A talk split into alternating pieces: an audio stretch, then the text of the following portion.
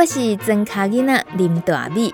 不管你是大庄卡，也是都市，咱做伙来关心农村甲农业，因为这是咱的根，关系着咱子孙的未来。欢迎收听《米米之音》。《米米之音》第六季，庄卡囡仔的垃圾哦。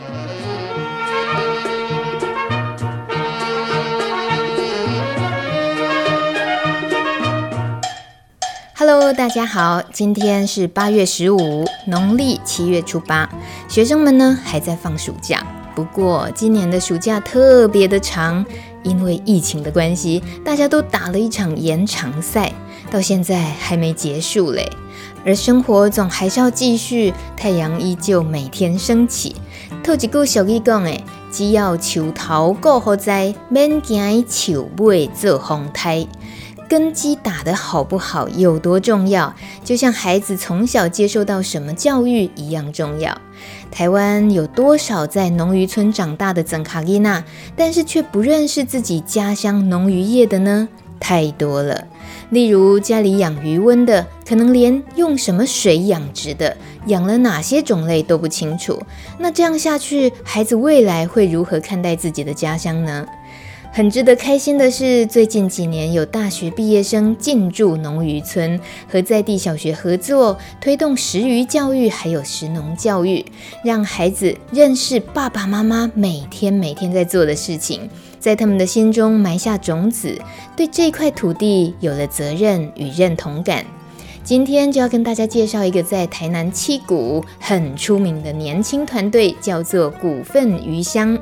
股份有限公司的“股份”两个字，鱼的故乡，股份鱼乡，很特别的名字吧？你听哦，这是大哥哥大姐姐正在介绍七股的虱目鱼和文革生长环境的特色。才二十四趴，第一的，它代表说这种鱼种群，它它以吃素为主啊，加菜的，啊，所以恐龙不脆皮。啊，我记得剪资源剪，妹妹跟我念三遍，这个叫资源剪，好，好，再念三遍。啊啊，这也白球。我我记得我细汉的时候呢，我上街就吃去三百块这种。要吃干净，就像小朋友会吃饭会掉饭粒，对不对？虱目鱼会没吃干净，它的饲料就掉在土里了。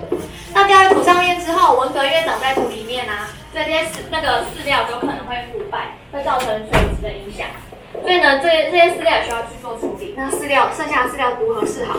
虾子啊。再放虾子，没错。那七股就是放的是草虾，所以草虾就被放进去。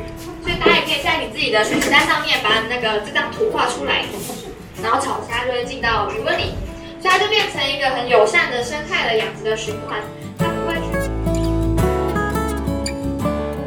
其实他们一边解说，都还配合很多道具，让大家更好吸收知识。这个和在地渔民合作所创立的股份鱼乡，创办人是廖怡佩和林小金，他们成功的让大家更容易亲近台南七股这些渔村，甚至用绘本的形式，让大人小孩爱上渔村的可爱。今天听节目的你，就有机会拿到绘本《渔村这一家》。而且啊，外面已经买不到，只有米米之音节目听众特别幸运，可以独家获得哦。马上我们来连线股份鱼乡创办人廖怡佩，渔村这一家绘本就是他画的。当初创办股份鱼乡，你们有任何一个人是跟养殖业曾经有相关的背景吗？嗯，其实没有诶。不过，因为我们学的背景，呃，我们学的是属于呃空间规划的，就是在我们做的每一件，呃，甚至是做的学校做的每一次的专题或者作业啊、呃，小组讨论，甚至后来去帮老师去接做计划案，其实我们接触到的都是我大部分都是我们没有接触过的议题。嗯，对，就所以，所以我们。受以前受训练到真的在工作里面非常常需要哦，我今天拿到一个任务，我必须赶快去那个地方，然后搞清楚那个地方的地理啊，或者是呃历史。最重要其实是要了解产业，所以这件事情在一开始对我们来讲没有那么陌生。就是我我要呃了解一个地方，我要怎么有什么方法去掌握这个地方的产业，然后。呃，问到这些产业它的好、优点、优势跟弱势，然后去做一个类类似什么像 SWOT 这样子的分析。嗯，这件事情其实是我过去训练会做的事情。对。嗯。不过在我们创业做的这件事情里面，不一样的就是在我了解之后，并不是变成一本报告书或者是一个策略去向。啊，比方说长官或者是政府单位或者公部门去报告，而是我要把它转化成一个通识的语言或者是科普的语，去对一般民众，而且一般民众还有分嘛，还有分学龄的，有分成成人，那成人也有分是家长的还是老师还是大学教授、专家学者都有，所以那时候其实我们每天。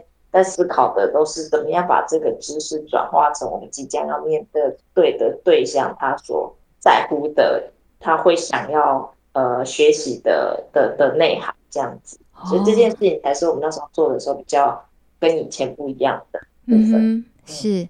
可是如果那个就是设计的标的物换到了台南的七股这个地方的时候，它的整体让你们完成之后的。那个据点一直没有发生，还是说曾经有发生过？对，结束了。可是你们又把它延伸，这个是怎么样展开到现在？股份鱼乡一直在台南七股这个地方的缘由？呃，没有。其实那时候我们做股份鱼乡的时候就，就就已经是一个为期三年的以上的计划了。呃，所以那时候在包括刚刚主持人这边提到的那些教具教材，那时候就是。在找的是一个模式，就是说，哎，如果我真的投身到这个所谓的食鱼教育里面，甚至是结合在地的小学去做食鱼教育，我的模式是什么？就是呃，做一个教案或者教材，或者是一个流程开发的，有点像 SOP 是什么？嗯哼，对，所以我们其实每次做做完一次、办完一次活动，都不是说，哎，我的活动结束了就结束了，而是。会去检讨说，哎，这活动里面哪些东西可以不断的被复制？因为，因为我觉得这个跟创业跟我们去去学校，比方说偏向学校去办一次活动是很不一样的。一次活动可以有据点，就是最后小朋友的学习成果我拿到了，我我觉得很棒，这样子这是一个据点。可是我必须要考虑的是。我今天在我们合作的学校做完了一轮之后，然后呢，它能不能变成他们学校的固定的校本课程？那比方说，现在五年级上的，明年的五年级能不能上？后年的五年级能不能上？那五年级上之外，在三四年级上什么？一二年级上什么？所以那时候我们在跟学校合作的时候，就是一个往长期的方向去思考食鱼教育。那同样的跟。渔民的合作，跟在地渔民合作发展有成，就是往这个方向去。所以不断的每一次活动完，都是在检讨，或者是在思考下一次怎么样让呃成本降低，或者是不要把自己搞这么累。开始办活动说哦，真的是全就是倾巢而出，然后用尽全力办一整天，然后下来就觉得好累哦。然后如果大家场次一多的时候。真的是周末都累得像狗一样，对啊。后来就开始思考说，好像不能这样下去。嗯，对对对。我这这段历程，现在目前走到第四年，对不对？第五年哦，已经第五年了，是二零一七年股份鱼乡创立。从学校的这个部分，你说几乎就是这个叫蹲点，对不对？一蹲就蹲很久，然后这种累啊，这种努力呢，是一种延长赛，延长到现在这么久。在七股十份里，你们的股份鱼香，它的呃据点是在七股十份里这个地方，对吗？嗯嗯嗯。然后我我一直因为也很好奇股份鱼香这个取名的由来。然后去追究了一下，是跟你们所在的地点一个股跟一个里，所以取这个名字的原因是这样子吗？对，这、就是一个原因，就是一个其中一个原因。哦、而且在我在七股那个地方，它的地名不止七股，也不止十分，它其实有很多数字，比方说三股，或者是十一股、七十二份，就是有股有份这样子的地名。嗯对，那它其实就是反映了他们自古以来的养殖渔业的原因，就是养殖渔业它是一个非常需要投入高成本的一个一个产业，所以自古这个古就是可能从清朝开始就就有这样子，就是大家都是合伙，要要要开始经营一个鱼塭，一定要找到金主，找到土地，找到有人愿意去去养鱼，然后还需要找到一个，我们都开玩笑叫做 CEO，他 以前也是叫做丢你，就是他需要有一个人来大概知道自己现在的产量，以及他要把它卖向卖到哪，就是那个很重要那个角色。所以他们以前就有一个合股的概念，那大家一开始在养之前就讲好分润的方式，所以。你如果听到单股，大概就是这个地方，他曾经有三个人合合股，然后开垦鱼塭，或者十份，就是可能他的这个地方曾经有十个人合股开垦鱼塭这样子，然后留到现在变成一个地名这样子。所以我们那时候取股份鱼乡，除了它叫七位在七股十份之外，其实我们一直觉得股份是一个合作的概念。哦，对对对，所以我们那时候知道说。因为我们的知识来源都不是我们的专业，我们需要跟很多很多的渔民在地的人去互相的呃交流合作这样子，所以我们其实也也觉得股份取这个名字就是，哎，我们做的这个实体教育其实就是要能够跟这个在地的地方的人来协同去推动这样子，所以就取了这个名字。嗯、那鱼乡当然就是鱼的鱼的家乡嘛，嗯，对对对对对。是，我就好奇的查了一下你们的所在位置七股十份里，如果用 Google 地图，我会看到什么？结果呢，没有想到它只出现一张电塔的照片诶，在 Google 地图上。五分鱼乡吗？我搜寻十份里七股十份里，哦、对，它那个是台湾极西点的灯塔吧？哦哦，它长得像电塔，它因为。台湾的每个极点啊，像鹅銮鼻灯塔、三貂角，还有龟角的灯塔，都长得是白色墙啊，或什么。那极西点的国圣灯塔长得就就是一个铁 铁架。对，这里 是台湾地图，呃，台湾的地形里面最西的一个。端点对对对，极西点。嗯，我看到呃有台南人自己在讲，他觉得啊十份七股，那是一个连台南人自己都觉得很远的地方。对，非常远。所以像是你自己来讲，好了，你是哪里的小孩长大的？我台中市，以前的台中市，哦、嗯，啊，那起哭哎，所以你是都市小孩啦，可以这么说。对，我是都市都市的小孩。那你现在生活工作大部分的时间是住在台南七股吗？我们其实都是住在台南市区。哦，对，然后其实你刚刚说十份很远，但其实十份是因为它很大，它的面积很大，但是。人口聚落是居住在集中在那个里的偏偏东边的地方，嗯、那它剩下的大部分的面积全部都是很广广袤的余温。哦，所以我们每次都会跟游客说，哎、欸，你现在已经来到，你如果搜寻股份鱼乡，会搜寻的位置是在聚落里面，那聚落已经是最西边的聚落，但是如果你要从我们的聚落一路往西开到海边。在时速七十公里以下，哎、呃，这左右的话，还要开十到十五分钟哦。对，那个地景应该是用想象的，就觉得好像在向一个很特殊的世界的尽头延伸，可是都是余温，也没有其他阻碍物的感觉。这样，可是余温它不是它的，它是一块一块的，所以它没有那种无边无际的感觉啊。可是你，是但是会很单调，尤其是第一次去的人都很容易。在屁股找不到路，因为前后左右长得都一样。你在讲你自己的经验吧？嗯，对，我大概，但可是我我那时候应该，我那个已经太久以前，我只记得我们那时候带实习生的时候，实习生花了三个月，还是没有办法在那里自己。找出路来。哎，那到底那些余温养殖业者他们怎么去分辨自己的？好啦，自己一定会。但我说，我们如果去那里的话，是需要带着指南针吗？指出东西南北的方向吗？不用啦，其实 Google 都都有办法。就是，这因为国圣灯塔算是观光客会去的地方，嗯，所以其实你导航是导得过去的，只是那个路有时候会忽忽宽忽窄。然后很多人就会看到开到那个窄的路的时候，就很怀疑说真的是可以过去的吗？但其实就就过得去。是，我不晓得这个正在听节目的朋友会不会跟我一样，有时候呢，偶尔心血来潮，我开着车就是想走一条自己搞不清楚前方会是什么的路，想去探索一下、探险一下。那如果有机会是走到了在台南七股，然后十份里的这个腹地里面，如果在这边钻的话，在以前还没有股份鱼香的这个呃，你们的工作室在这边的时候，或许。就是会是很茫然的，因为一般外地人想要探索一个陌生的地方，其实是没有什么很好的直接的门路的。有时候也很考验自己的个性，勇不勇于去问在地人，然后跟他们聊聊天，才能够听到一点故事。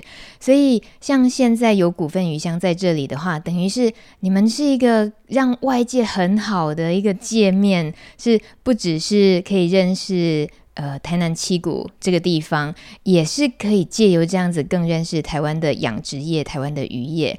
但你们选择做这件事情已经第五年了，那我觉得，呃，你们的做法、你们的研究跟在地的连接，这些一定有很多故事可以说。而我们今天呢，是要冲着一本绘本，借由这个绘本来感受一下，你们光是从一本绘本，你们就可以达到一个怎么样的效用。去年底在台湾出版了一本绘本，叫做《渔村这一家》。这一本呢是由农委会发行，复权会执行，由股份鱼香撰文兼绘画的绘图的这个绘本，现在已经缺货了。目前缺货中，对，但是这本呃绘本我自己已经拿到手，我读过。我想要告诉所有的听众，你们今天只要听到最后，你就有机会拿到这本目前缺货，但是你因为听米米之音，对，这么好，哎，连你自己都觉得不可思议，因为我们自己都没有啦。哎，你需要我偷渡一本给你吗？不行，我今天只有要给听众哦。我知道，我知道，到全台湾的那个复权会跟我说已经没有了。哦，是，我会想。办法的，我会想办法嘉惠我们的听众的，所以今天特地想要聊一下渔村这一家，特别是访问怡佩，是因为宜佩就是会者，是插画家哦。哎，你有想过自己怎么身份生涯转换的这么快？这个对，应该是说，我其实从小就很喜欢画画，但是从来就没有，就是如果回到小学那时候，我记得只要人家问我说你以后要干嘛，我都会说我要当画家。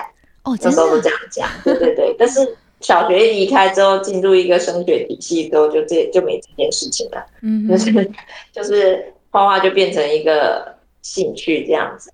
那其实到后来创业的时候，才发现说，因为一一开始创业的时候，你就会比较会顾虑说，我这个东西要给别人画，是不是就要花钱？然后这个东西画出来到底是要用很久的，还是怎么样？会去评估这件事。然后有些事情，我们就会觉得说，哎。其实这个我能力可以负担，不然我们就自己画画看。所以不止这个绘本，其实我们有很多一些教教具、教材，甚至一些商品，我们其实蛮多都是自己尝试先做做看。那如果呃做不出来、画不出来，没有任何的 idea，或者是它需要大量的没有时间去处理的，我们就会才会去找。专业的设计的人来帮我们处理这样子，嗯，所以绘本那时候是觉得说，画的人如果对这件事情没有概念，其实大部分人都对这件事情没有概念的时候，在沟通过程会很繁琐，嗯，就是我们想要的样子，我们想传达的画面都是有目的，可是可能画的人他没看过这个东西，所以那过程来来回回会会比较多字。不过这本绘本，呃，渔村这一家绘本不是我们的作品，是算是物权会邀邀请我们去画的，所以我们那时候就觉得，光是要跟复权会之间的沟通就已经是一条路了。如果我再去请别人画，那又是多一条路哦，就多多一段，对。然后我再加上想一想说，哎，好像我自己画也也也可以尝试看看，嗯，因为那时候也是觉得蛮特别的，就是呃，自己可以。可以画一个绘本，然后用我自己可以 handle 的风格，没有、mm hmm. 要把它搞得很厉害。因为其实傅权会的绘本都不用追求到那种什么很很厉害的那种大画家，像什么吉米啊，或是那种没有要到那种水准，就蛮放心的去画。对啊，您客气了，您客气了，就是一本看了很赏心悦目的绘本。在翻的时候，文字这些当然就得到了很多食鱼教育，看到了一个很棒的故事之外，那个画风是让人舒服温暖的，就是没有想过一个渔村的风貌，然后能够或者长那个样子，对不对？对对对，其实这些多少可以帮助我们未来也亲自接触了。台南七股，或原本在这里出生而已经离乡很久的人，他们会重新感受到那个家乡的温情的地方，还有那些一草一木。其实我觉得也很佩服的，就是你们是根据整个台南七股这边一些比较真人真事的一些景况，把它汇集、故事搜集，然后改编而成的，是吗？呃，如果嗯不止台南七股，还有包括，因为我们这几年也会去高雄、屏东一些养殖渔业为主的。的地方去做田野调查，或者去去做拜访这样子，所以人物的角色设定其实融合蛮多不同地方的渔民，但是景观就是我想画出的景观，我是画出的，因为其实每个地方它的养殖渔业长的地景差非常的多。哦，那我个人这样子走走了这样西南部完之后，是还是独中七股的地景。真的啊？为什么？它是。呃，它因为它是采用低密度、比较接近自然的方式去养殖，所以它会它的地景就是用土堤。那土堤的话，它就四季都会长一些草，所以四季就会有不一样的颜色。但如果你到高密度养殖的地方，它追求效益的话，它会可能会变成水泥池。嗯，就是让它的环境不要受到这么多的影响哦，因为土地其实受环境影响比较大。嗯哼，比较不好控制，所以在呃高雄屏东那边，你看到就是电线，然后水泥，然后水管很多很多这样子。嗯哼，那，那虽然他们那边经济效益比较好，但是就是地景上会觉得会比较像我们是长久的偏见，一看到那个就觉得超抽地下水、地层下陷那种地景。是，对对。可是，在七股这个地方就没有抽地下水，也没有什么。地层下陷的问题，然后也是四季有四季的颜色，我们就觉得要让台湾的大众们知道，养殖业有很多种，不是你以为只有那一个样子。的确，的确，渔村这一家这本绘本，它的故事主角是一个大学生，叫做小玉。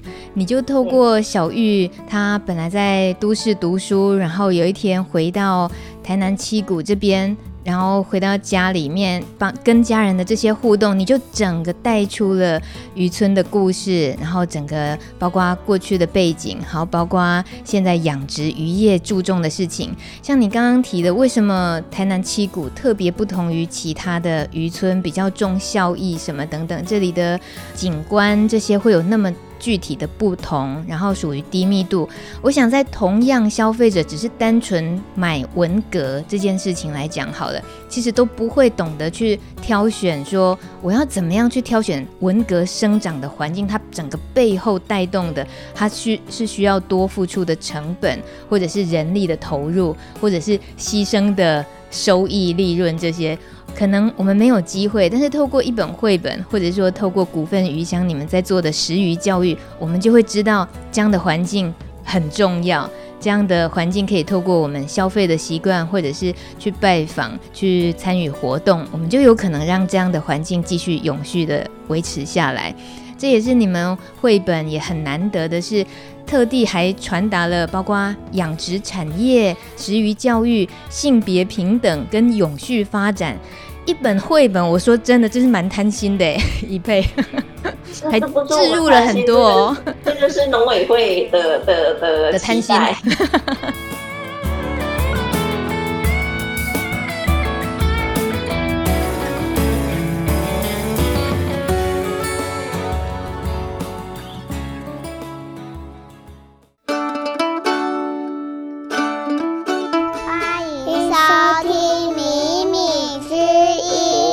真卡囡仔的垃圾哦。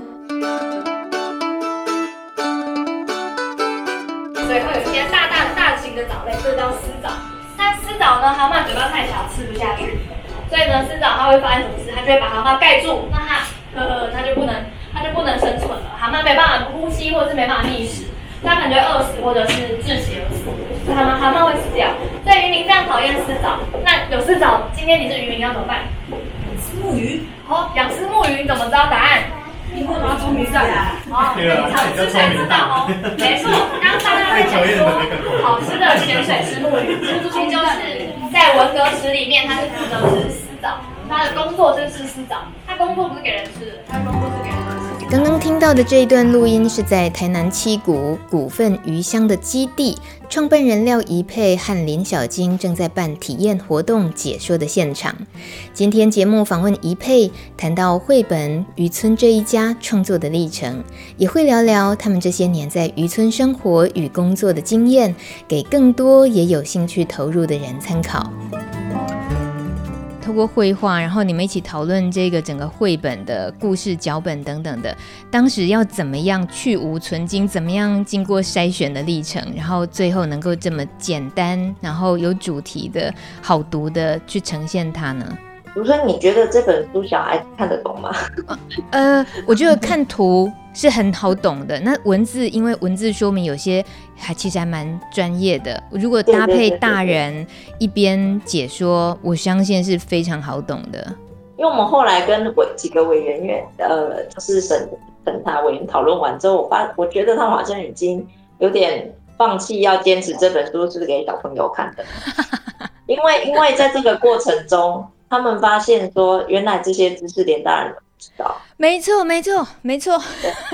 所以他们后来变成，我也不晓得是我贪心还是他们贪心，他们觉得这些都好重要，要放这本书应该是大人跟小孩一起看。我觉得 我那时候的感觉是这样，所以他我那时候有跟他讲说，真的要写这么多啊，包括他们要我一定要放那个产销履历的东西，然后跟有趣环境，然后还要呃之类的，反正就很多这些东西，我就。跟他们说，可是这样子会变得比较东西文字就会难很多。对对。可是他们就觉得还是很重要，要放，所以就放下去了。嗯、所以后来就没有跟我坚持，一定要小朋友看得懂。不过可能主持人讲的也是，就是图案小朋友喜欢看就好了。就是他们一开始的时候就看图，长大再来回顾一下那个字到底在写什么。嗯，是，而且因为是里头提出来的资讯。那个资讯量也是大的，而且是重要的。像我自己从来就不知道，那个石斑鱼是不是吃饲料，它是吃鱼内脏跟鱼残肉啊。有的人都有啊，有人也不是会用人工饲料，没有错，这样子。可是像这个小玉的爸爸，他就觉得生饵就是鱼内脏、鱼残肉对石斑鱼，对于石斑鱼是比较健康的。就是有这样子的分辨的方式，嗯、就就是刚刚你说的，有时候连大人都觉得啊，这个我也不知道哎。如果家里有这个绘本，或学校有这样的绘本的话，是很适合。呃，有时候出一些小游戏、小比赛，然后一次又一次的去去复习不同的资讯，这样子。我当然是觉得一定要大人陪同，因为大人也很需要知道。大人可能讲讲不下去，什么？等下我要思考一下。对，那呃，我也蛮好奇，在性别平等特别要注重由透过绘本《渔村这一家》去呈现的部分，你当时的思考有什么？其实我看过前面几本关呃傅权会做的绘本的时候，其实我觉得渔村，它我希望它被真实的呈现在我的观众前面，所以我里面的取材角色设定都一定先问过我自己，这个是不是掰出来的，还是我真的有根据一个我认识过的渔民？所以包括小玉这个角色，这个女生，这个大学生，她去思考我以后可以为家呃为。爸爸妈妈的产业养殖渔业去贡献什么这件事情也是真的。我在屏东遇到的一个大学生，意外遇到的，就路边随便聊，然后才知道哦，他回乡是在思考这件事情。哦，对。然后包括说，现在有一些想要做自产自销的，是因为可能盘商这一条路对他们来讲已经没有那么稳定了，甚至有时候会被骗，所以他们会想做自产自销。当然，前提是他对自己的产品有自信。所以现在有一些渔民，他们在自营品牌，年轻的，他们就是会跟老婆一起合作，然后老婆就会去帮忙他去搞比较行销面的事情，因为渔温的工作毕竟是出动的，所以这件事情不用去强调说是不是女生也可以做，我觉得这件事情就不要去谈这件事，女生可以做的事情是她适合的事情，比方说她很擅长去经营粉砖，她擅长去去跑那些呃，去去去跟人家。说，哎，这个制度是怎么样？那我不是说女生为什么只适合做这件事情，而是因为在分工上面，通常男的就是要去余温里面去去到去去顾温呐，就是那个是很吃劳力活的，他没有那个时间跟精力去学一件新的事情。但是女生可能在传统里面，她本来就没有这样的角色，所以她反而有那个时间去研究新的事情。不过当然，我最后我记得有一页我是画那个收文的那个画面里面，女工就是在岸上做的那些，女生都是做那种比较，我的观察是做比较细致的事情，比方说她要很快的去分辨那个文革，这样一眼扫过去，马上要看出来文革的哪一个破掉。哦，是，或者是哪一科不是文革，她要很快啊。这些事情在现实的场域里面都是女工在做，嗯哼，对对。那然后男生就会是在语文里面去拉那个拉那个机器。嗯、那我会感觉到说，在那种场合里面，他其实没有什么谁对性别的偏见这样。可是当时我在画绘本的时候，在跟那个委员讨论的时候。他们如果从城市人角度，他就觉得这种男女分工就有是不是暗指的一种性别不平等？但我就跟他们解释，我觉得完全没有这没有现场没有这个感觉，嗯嗯，是。也没有被被排挤，也没有被说啊你们女生不要靠近，不要这样，嗯，因为养殖渔业里面没有像捕捞渔业，捕捞渔业不让女生上船，到现在还是吗？听说还是有，哦、就是女生上船带水，还是有有这样的状况。不过也有地方没有了啦。嗯，是，就是你上不了船，只是单纯你没有船员证而已。你好幽默。是 是啊是啊，有地方我们上不去是这样。如果说女生不能上去，它上面是你没有船员证。我马上去弄一张来。当时出现在台南七股，应该就对于这些本来观念里面觉得就是在都市发展，怎么会跑来这个地方？应该就已经很挑战在地人的一些比较传统的观点了吧？还好哎、欸，因为我们第一次出没在被大家发现出没在十分，是因为我们跟学校合作，嗯哼，就是开始跟学校办课程，所以所以一开始大家就觉得，哎、欸，那时候都，呃，其实现在已经不太。希望别人在叫我们成大的学生都念五年了。对不起，对对对，那时候都所所有的新闻都在叫成大的女大生这样子。嗯，是。对对对，那那时候我们就是在学校做课程，那只是后来后来是我记得开始有媒体来采访，甚至是电视节目来采访的时候，居然看到我们可以跟着渔民就穿西装装就下渔塭，然后在那里摸文革干嘛干嘛之类，他们才。惊讶到说：“哎、欸，我们不是只有上课，嗯，我们是有一些很多事情都是跟着于敏去去做过，但是当然做的很烂啊，但至少都做过，是真的跟着下海的。”对，我没有去钩子木鱼，然后下去拨那个鱼拨超慢的，之后来就是渔民就再也没有找我们过去了。哦哦，我说哎，这种事情我当专业的来就好了。对对对对对对。你们后来没有想要血池吗？其实不会耶，我们那时候去做也是知道，我们只是想要体验这件事情，因为我觉得在这个领域里面真的是术业有专攻。嗯，那专业的就让渔民去。我们做食鱼教育想的就是说。食鱼教育从产地到餐桌，它其实每一个环节都是很高度专业的事情。所以，如果要真的做的接近产地的食鱼教育，我认为渔民可以帮我们充实那个靠近产地的那一块。那我们就是做好怎么样去转移的工作。对，但是当然，为了要转移好，我要参与过一些生产过程，知道那种感觉之后，我就转移会更。贴近大家想要听到那种如同好像很好玩的感觉，对啊、对，我会让他先让，因为学的对象一定要先让他觉得好玩、有趣、想知道，然后你再告诉他说，但现实面是什么，他们就会开始。嗯，但你如果一开始就跟他说，哎、欸，渔业超辛苦，怎样怎样，他们就觉得那好像是别人的事情。嗯哼，这是我们的的的想法，所以这本绘本也是一样，就是他怎么先让他把它画的很像贴近大家的感觉、喜欢的样子之后。你再去一个一个深究，什么是低密度养殖、产销履历，很多很多，你才发现哦，原来鱼真的没有 没有如绘本里面画的这么的 那个和和乐融融，还有它 没有你想象这么的的轻松。对对对，就是没有你想象的，它是很辛苦的一件事，不管是做行销还是做做鱼文里的工作都很辛苦。嗯，这个绘本里面呈现的就是。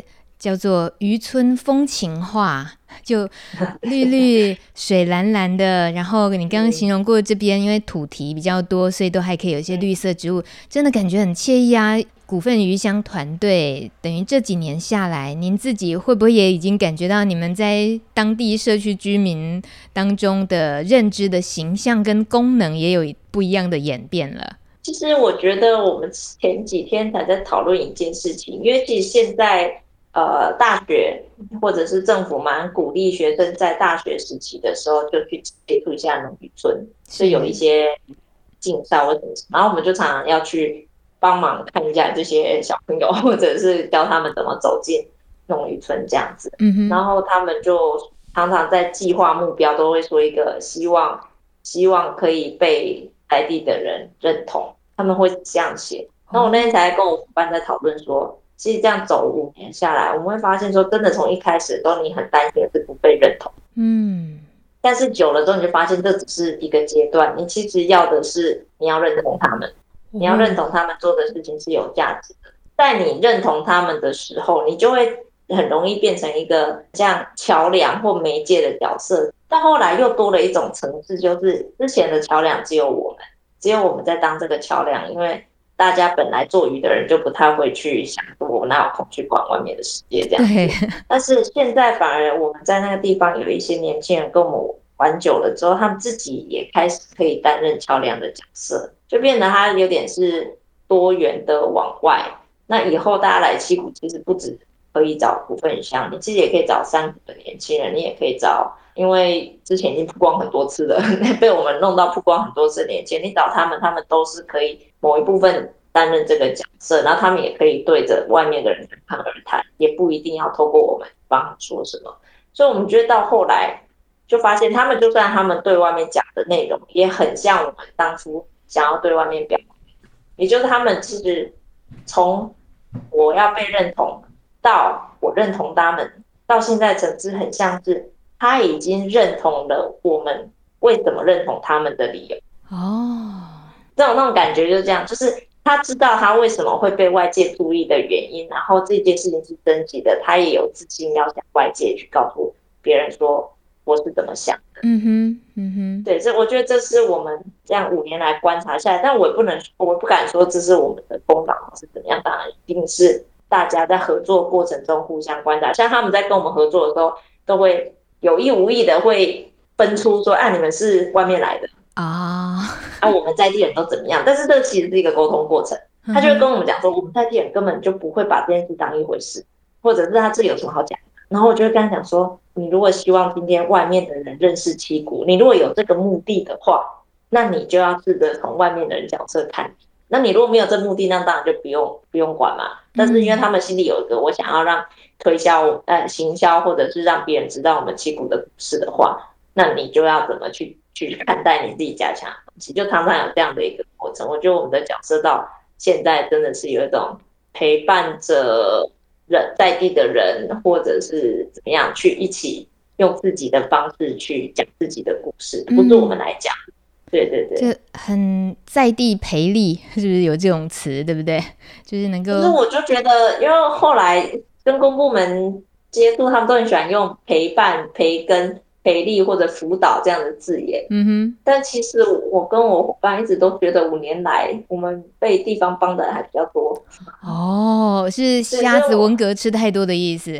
鱼 啊，对啦，他们可能送给我们太多海鲜了。因为你你知道，我们做到现在，包括这整本绘本里面的每一个内容，哪一个不是来自他们告诉我？嗯，是对，所以。但我如果没有这些内容，没有人会把我们当成食鱼教育团队。就是我能做这些交易，都是因为有人告诉我，而不是我本来就懂这一块。是。然后我能够在这里蹲五年，也是因为他们接受我们在这里做的所有事情。如果我一开始做每一件事情都碰壁的话，我们应该早就不在这边了。嗯嗯。对啊，所以我们一直都觉得我们实行是在陪伴，好，陪伴这个词还好，然后寻求一个大家共好的过程。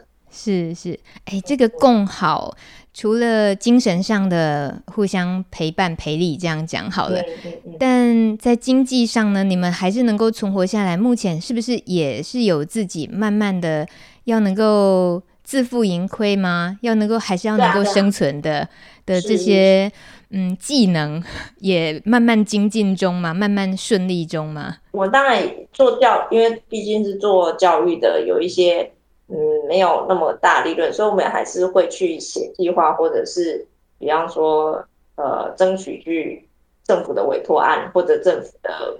补助金、委托案跟补助金都都会有，嗯，两个都有去争取这样子。那那当然，呃，补助金就是我们可以做我们自己的事情，但委托案就是我们去争取我们觉得适合我们去做的案子，但也不是为了赚钱而赚钱，而是说，哎，这个计划里面的什么事情跟我们在企图想做的事情不谋而合的，不如就利用公部门的资源来做这件事情。所以这是蛮主要的一个收入来源，但另外也是跟很多学校的。教案合作，长期的合作，那个也是、嗯、也是收入来源。那另外像游程啊，不过游程因为最近都没有办法办，所以一阵子没有收入了。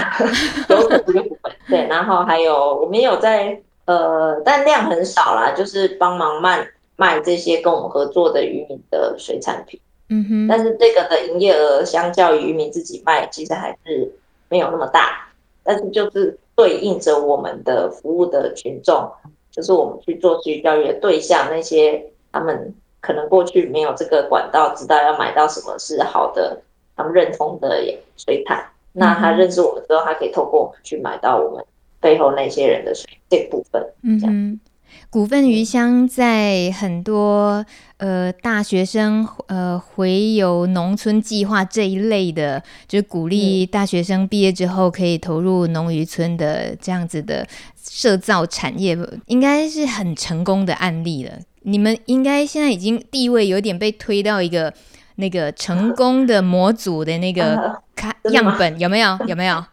有啊，会啦，会被当成样本，但是他们我就会觉得说，其实样态很多啦，因为我们是鼓励大学生在他求学的阶段里面多去接触不一样的社会，就比方说去农村、去渔村，就像我们现在教在地的，他长大一定会离开他家乡，我们要跟他讲的是，你离开家乡之后，你心中装多少？你自己家乡的特色，但或许他有一天就会觉得，哎、欸，回家也不错。嗯，那同样的，我在做教育，如果是对着外面的小孩，我也希望他们可以对台湾的养殖渔业或者台湾的农渔村多一分心眼，就多一点关怀。那这样他在面对未来这种资讯爆炸的，比方说新闻啊，或者是什么事情这样进来，说他不会这样子以讹传讹，就是人家说养殖渔业都怎样，他就全信了。是没错，对对，因为渔业有很多很多的语不惊人死不休的新闻，对对对对，我们希望让小朋友可以在他还愿意学习的阶段的时候，去增加他一些视野，增加他一些独立思考的，不不能说能力啦，但他至少身体里面有一些这些材料，他能够判断一下，说好像跟他想的知道的不太一样，考究一下。嗯，我觉得这是做教师育教育或者教育的。事情，对，谢谢股份鱼香团队，谢谢你们持续在这样努力。那一佩，你呢？很讨喜的，还有一个件，还有一件事情，就是你可以出一个题目，然后大家如果回答出你的题目，就可以得到今天的绘本渔村这家讲的东西里面出，对不对？哎，不用哦，你也可以出新的哦。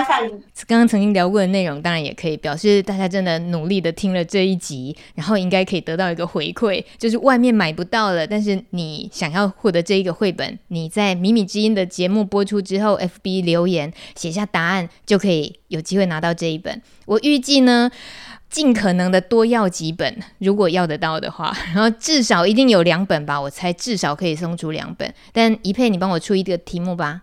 嗯，所以这个这个题目要是有标准答案的，他帮我判断他们有没有答对，对不对？哎、欸，我觉得都可以哦。看来你真的是真的，哦、真的是很有弹性的一个教育家，觉得应该保留一点大家发挥的空间，也是蛮好的。嗯，我想想看这个题目。那我刚刚有说低谷的养殖渔业跟哦，比方说高雄屏东那种养殖渔业的差别。不过这好好好像可以有很多答案，那也不错啊。我刚刚都有提到，嗯，是啊就是他只要写到一个就可以。好哎、为什么？为什么我的绘本里面，其实台湾到很多地方都有养殖渔业嘛？那我刚刚有在介绍里面说，我这样走过去看完之后，我在绘本里面要呈现养殖渔业地址，希望让大家知道养殖渔业不是只有一个样态。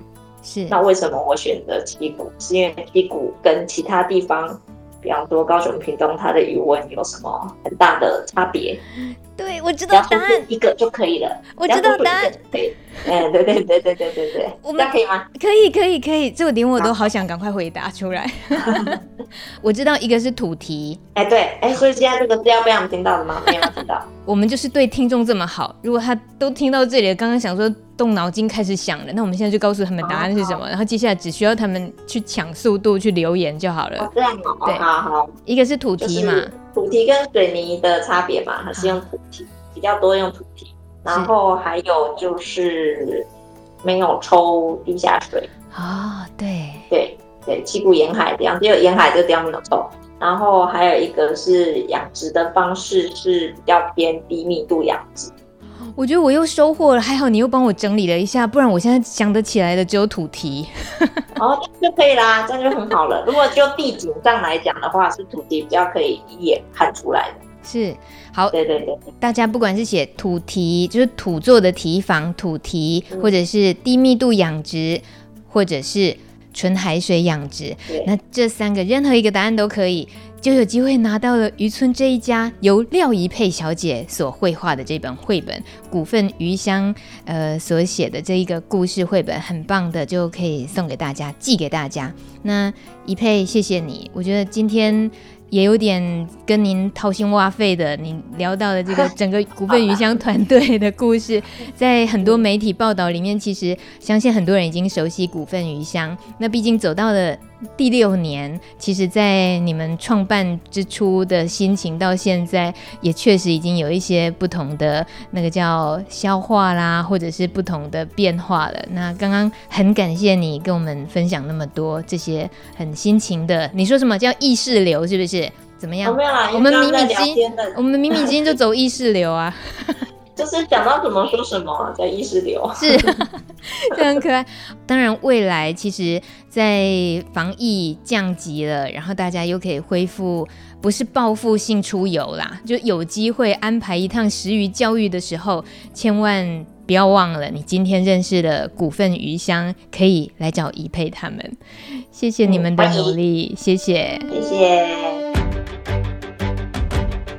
谢谢你收听这一集的节目。想要拿到渔村这一家绘本的话，现在到米米之音的 FB 粉专留言告诉我答案，我会选出答案最完整的前三位，把绘本寄给你。如果你觉得这一集节目很重要，想重听或分享给朋友们，别忘了 FB 搜寻迷你之音就可以找到了。我们下礼拜见喽，拜拜。